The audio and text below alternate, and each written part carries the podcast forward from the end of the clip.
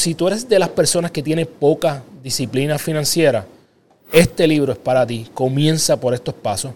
Eh, por último, otro mito del dinero es que no tengo tiempo para un budget o plan financiero. Él dice, lo que no tienes es tiempo para no hacerlo. Si no lo haces, estás perdiendo tiempo. Cuenta de retiro de algo que estés aportando, se te está haciendo tarde. Porque este, este juego es tiempo, lo que importa es ti. Mientras más temprano tú empiezas, más vas a poder tener a la hora de que llegue el punto de que ya no quieres hacer nada.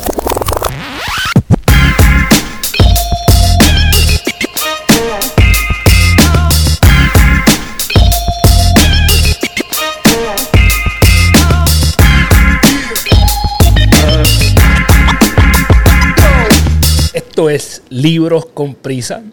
Tú eres de las personas que les encanta aprender, les fascinaría leer, pero simple y sencillamente no tienen tiempo, este podcast es para ti. Yo soy Carlos Figueroa. Eh, a través de Libros con Prisa quiero llevarte lo que he aprendido en los cientos de libros que he leído en los últimos años. Y te voy a dar la clave del examen. Te voy a dar lo más importante que aprendí de ese libro. Así que si tú eres de las personas que no le gustan los spoilers, este no es podcast, no es para ti, porque yo te voy a dar eh, lo mejor de cada uno de estos libros, pero al final del día eso es lo que tú quieres, poder aprender lo más rápido posible. Lo único que te pido es que compartas este episodio con alguien que podría beneficiarse y si nos está escuchando en Apple, Spotify, regálanos cinco estrellas, así seguimos creciendo. Si nos estás viendo a través de YouTube, por favor, dale ahí, subscribe, a la campanita para que todas las semanas te llegue el contenido bonito que estamos haciendo con Gana tu Día. Entonces, el libro que te voy a dar ahora es el libro que toda persona que está buscando libertad financiera, cada vez que alguien me dice, eh, mi meta es tener libertad financiera, pues sabes qué, tienes dos pasos. Primero vas a escuchar el podcast de libros con prisa del Factor Late, el Late Factor, y después vas a volver aquí con papel y lápiz.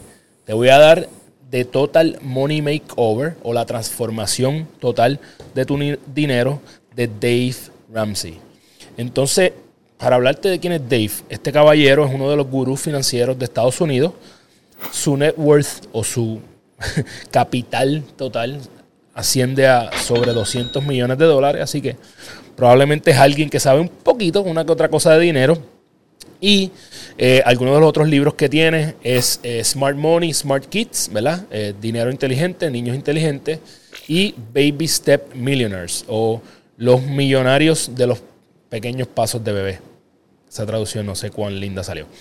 Para mí este libro me ayudó a ser mucho más disciplinado con el dinero y comenzar a trabajar mi estrategia de libertad.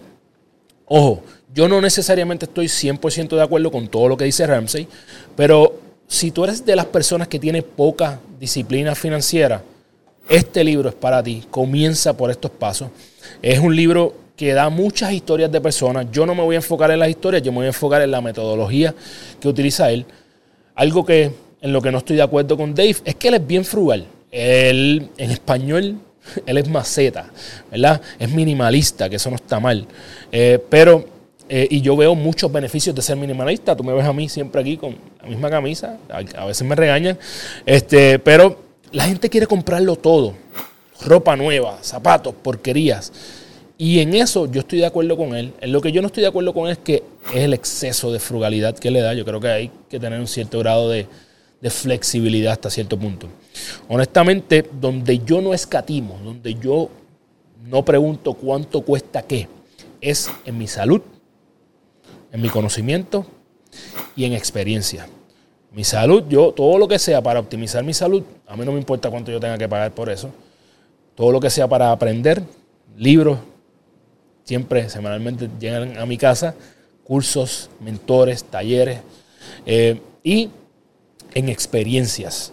Y esas experiencias obviamente con pinzas, porque hay experiencias que hay que planificarlas financieramente, pero hay experiencias que tú puedes hacer sin tener que invertir demasiado dinero.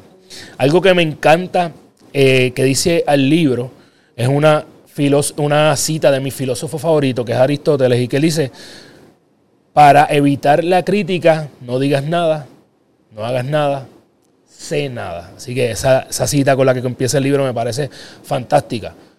Primero, entiende que los ciclos económicos van a llegar. Tienes que hacer el trabajo en los tiempos malos y en los tiempos buenos. Esto es una buena analogía para tu cuerpo también. Yo creo que eh, en otro libro leí que las finanzas y la salud son dos temas que no importa si te gustan o no, siempre te competen. Así que entiende eso. Tienes que crear tu hábito financiero. Punto. Se acabó. No importa si los tiempos están buenos o los tiempos están malos. Si no tienes tu hábito financiero en los tiempos malos, van a ser peores de lo que podrían ser. Nosotros vivimos en constante negación. No, yo no estoy tan gordito. No, no, no estoy tan jodido económicamente. No, no, mi matrimonio no está tan mal. Dave dice que por favor tengas la fortaleza intestinal y mental para levantar la mano cuando estés mal. Dilo. Y cuando sepas que no estás bien, dilo. Es un favor que te estás haciendo. Algunos mitos de las deudas que, de los cuales habla en este libro es, la deuda no es una herramienta Robert Kiyosaki estaría opuesto a este pensamiento, ¿verdad? Robert Kiyosaki es otro gran gurú financiero, dice que la deuda es una herramienta. Así que ahí puedes ver dos vertientes distintas. Yo no necesariamente creo que la deuda no es una herramienta, el exceso de deuda mala sí es un problema grande. Otro mito es de deuda es decir que le vas a prestar dinero a tu familia o amigos. Yo los ayudo, mira, la realidad es que esto no es la primera vez que yo lo escucho cuando tú quieras ayudar a alguien de tu familia o amistad, no prestes dinero. Si vas a darle dinero, regálalo. Porque de lo contrario, vas a joder la relación eventualmente. Créeme, lo he visto y lo he vivido. No prestes dinero. Si tú puedes, regálalo. Obvio, si tú regalas constantemente dinero, lo que estás haciendo es un desfavor a la persona porque estás solamente atacando un pequeño síntoma de un problema mucho más grande, ¿verdad? Otro mito que él dice, yo ayudo a alguien si me pongo de codeudor en un préstamo. Mira, no lo hagas, vas a comprometer tu crédito por siempre. Él dice que los otro mito es que los pagos de carro son parte de la vida. La realidad es que no, tú puedes conseguir un carro usado a muy buen precio sin tener un pago ahí. Otro mito de los que él habla es que dice, nosotros pensamos que tenemos que tener una tarjeta de crédito para construir crédito.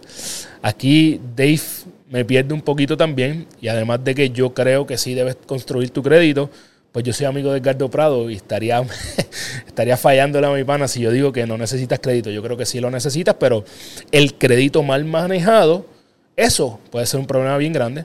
Así que, y un mito adicional es que consolidar deudas ayuda.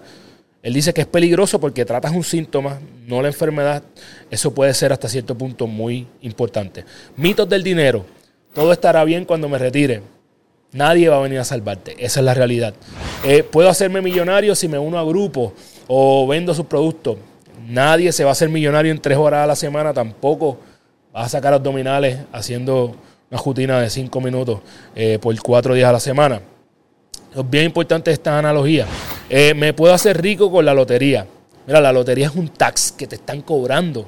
Eh, porque las probabilidades, si tú haces un poquito de matemática, él dice que sí, que si tú supieras un poco de matemática, nunca jugarías lotería. Te voy a decir en mi caso, yo hace muchos años dejé de jugar lo que es lotería electrónica en Puerto Rico, Powerball, etcétera. Yo sí juego lotería tradicional, este, y es por diversión cuando estamos en un chinchorreo pero eso es otra historia. Eh, por último, otro mito del dinero es que no tengo tiempo para un budget o plan financiero. Él dice, lo que no tienes es tiempo para no hacerlo. Si no lo haces, estás perdiendo tiempo. Así que antes de decirte los pasos que él indica en este libro, hay dos obstáculos bien grandes en contra de tu libertad financiera. Primero, nadie nace sabiendo de finanzas. Edúcate.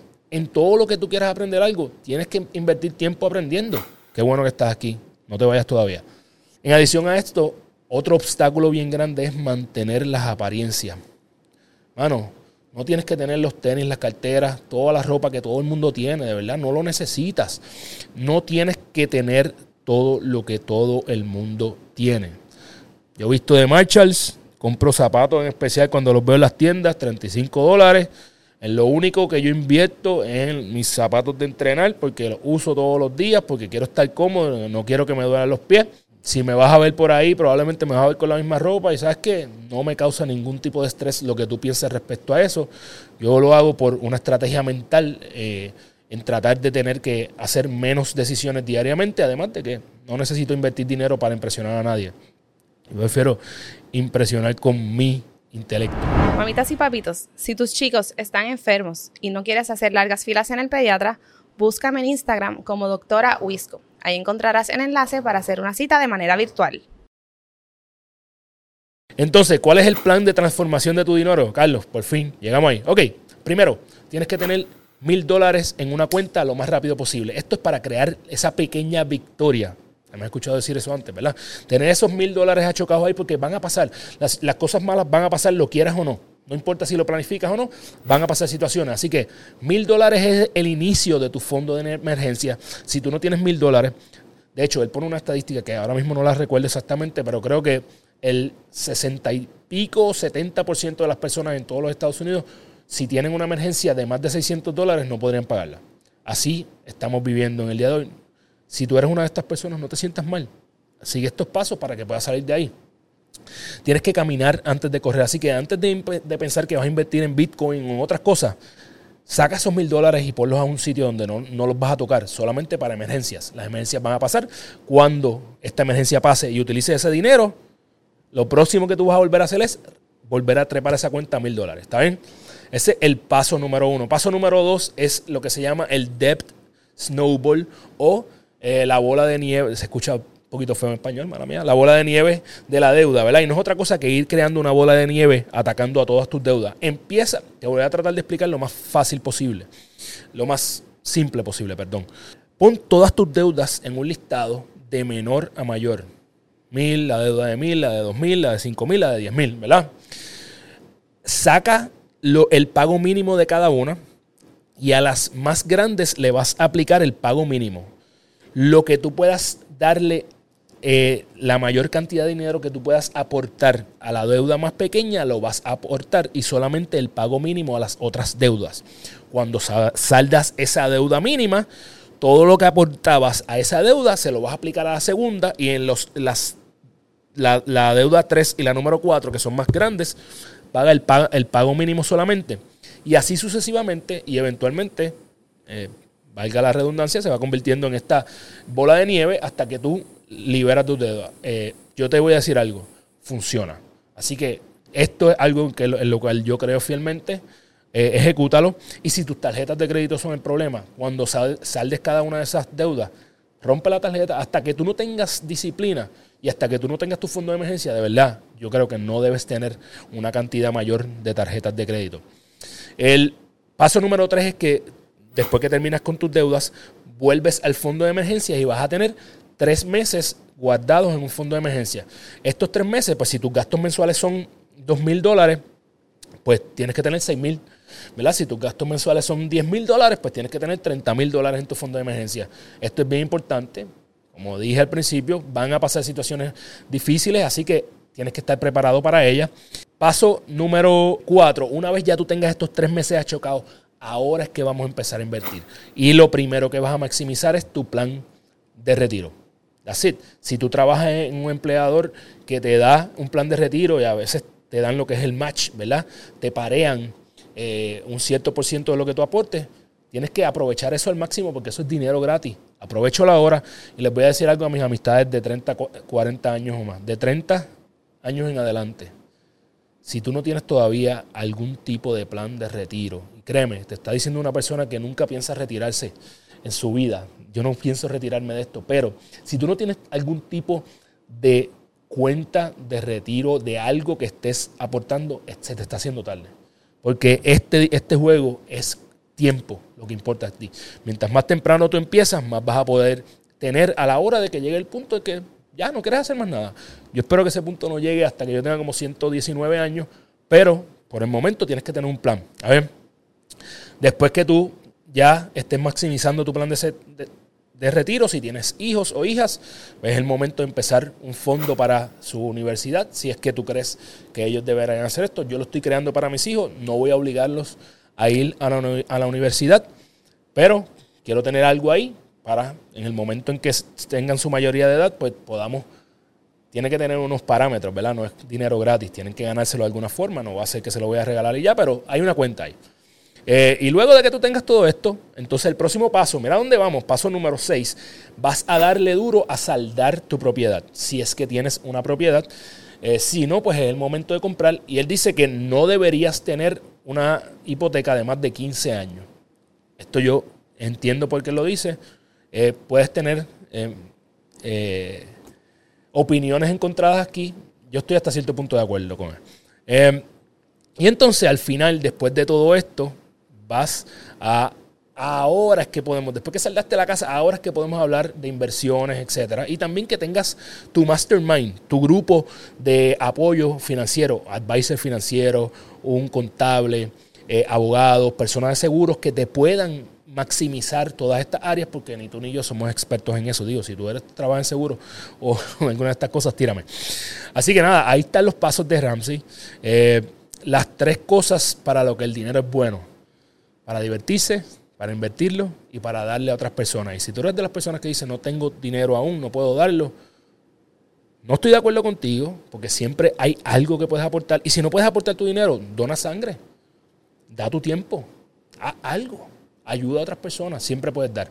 A ver, eh, para mí la cita de este libro, que es la más importante, es que si tú te sacrificas ahora, vas a tener eventualmente la vida que nadie, nadie va a tener. So, cuando vives como nadie vive, vivirás como nadie vivirá.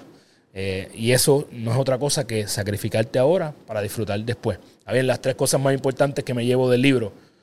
Nadie viene a salvarte. Hay demasiados mitos con el dinero. No caigas en las apariencias, hermano. De verdad, no caigas.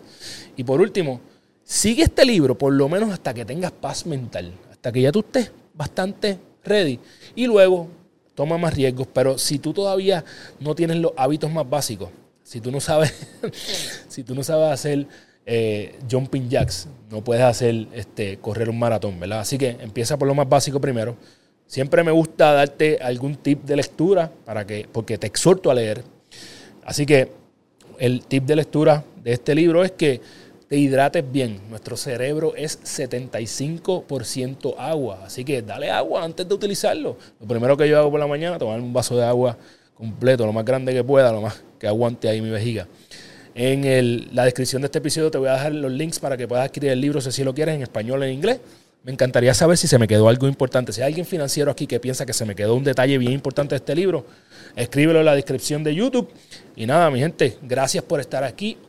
Por favor, dale like si te gustó este contenido, compártelo con alguien que se podría beneficiar. Y ya tú sabes, si te encanta aprender pero no tienes tiempo, ven a Libros con Prisa. Nos vemos la semana que viene. ¡Yeah! ¡Boom!